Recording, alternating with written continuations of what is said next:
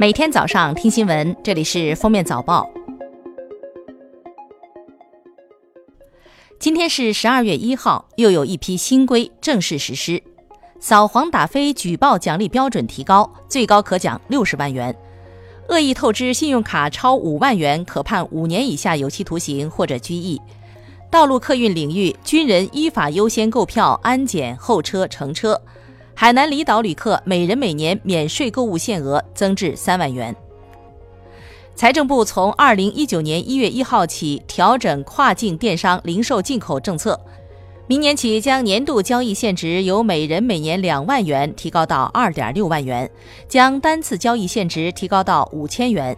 已经购买的跨境电商零售进口商品不得进入国内市场再次销售。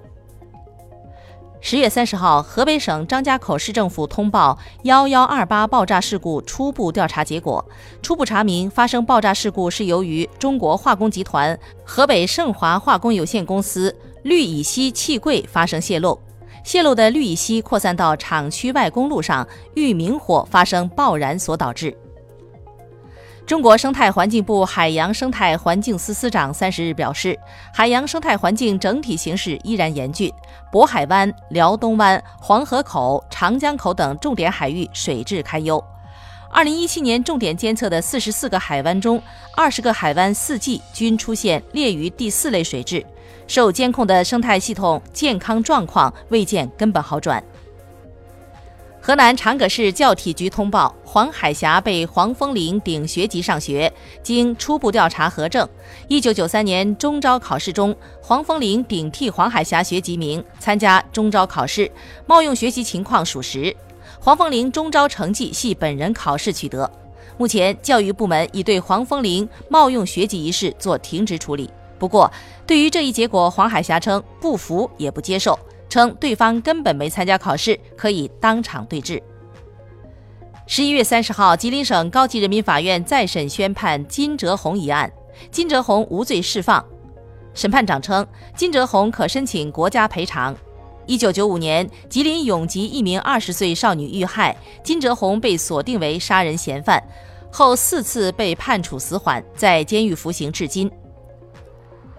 受不利气候条件影响，十二月一到二号，京津冀地区将出现区域污染过程。受局地污染积累及周边区域污染传输共同影响，北京市将发生一次中中度污染过程。预计十二月二号夜间起，扩散条件逐步好转，空气质量将逐步改善。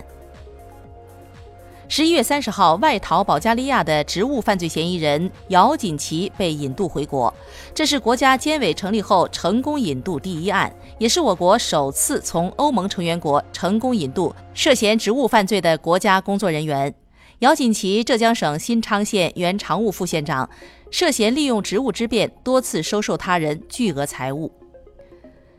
清华大学计算机系八八年博士后甘霖获超算领域高性能专委会杰出新人奖，成为该奖设立以来首位获奖的中国人。他放弃高薪，力挺中国芯，负责国产超级计算机神威太湖之光的应用研发工作等。十一月三十号清晨五时许，香港一辆载有接近四十名乘客的旅游大巴与一辆的士发生猛烈碰撞，造成多人死亡，数十人受伤。据悉，至少三人被抛出车外，当场死亡，多人伤重昏迷。目前，伤者已被送院救治，警方正在调查事故原因。当地时间十一月二十八号，中国申报的《藏医药浴法》中国藏族有关生命健康和疾病防治的知识与实践通过审议，列入联合国教科文组织人类非物质文化遗产代表作名录，成为中国第四十个入选非遗公约名录的遗产项目。著名相声表演艺术家常贵田因病医治无效，于二零一八年十一月三十日零时三十八分在北京逝世，享年七十六岁。云南昭通市昭阳区智慧树民办幼儿园发生教师体罚殴打幼儿案件，教师在监控死角殴打儿童，边上围观群众却无人劝阻。官方通报称，殴打幼儿的教师已被警方控制，教育等部门已对涉事幼儿园开展调查整治工作。记者从四川省交通运输厅了解到，半月前因白格堰塞湖泄洪而冲垮的网红大桥——国道三幺八线金沙江大桥，经过紧张施工，临时架设的战备桥于三十日成功合龙。美国著名游泳杂志《游泳世界》揭晓了二零一八年度环太平洋地区最佳游泳运动员，孙杨与澳大利亚女选手凯贝尔分别当选，这是孙杨第五次获得该项殊荣。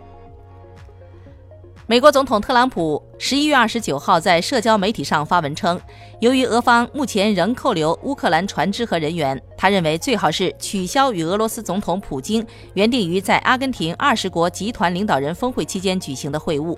他期待在当前局势得到解决后，尽快与普京再次会晤。据路透社报道，当地时间十一月三十号，乌克兰边境服务处官员表示，乌克兰方面将禁止十六岁到六十岁的俄罗斯成年人进入乌克兰。